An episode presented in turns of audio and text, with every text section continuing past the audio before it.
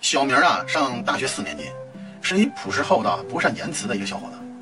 呃，他的寝室的其他的同学呀、呃都交上女朋友了，就是他。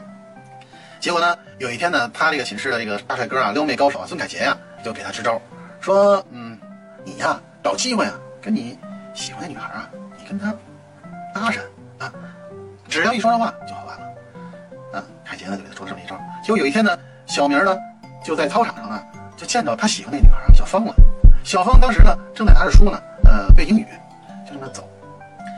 走到那个操场边的小花园的时候呢，小明一看呀，哎呀，我得跟她表白。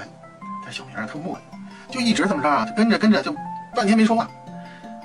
过了半个小时，眼瞅着这小芳啊，人家看完书啊，准备回宿舍了。结果这小明啊当时觉得 不行，我得跟她说话。结果呢，他看到地上有一个空的一个二锅头白酒瓶子，他捡起来了。嗯、那个同学，这个酒瓶子是你跳的吗？嗯，小猫一回头，有病吧？啊啊！这一下！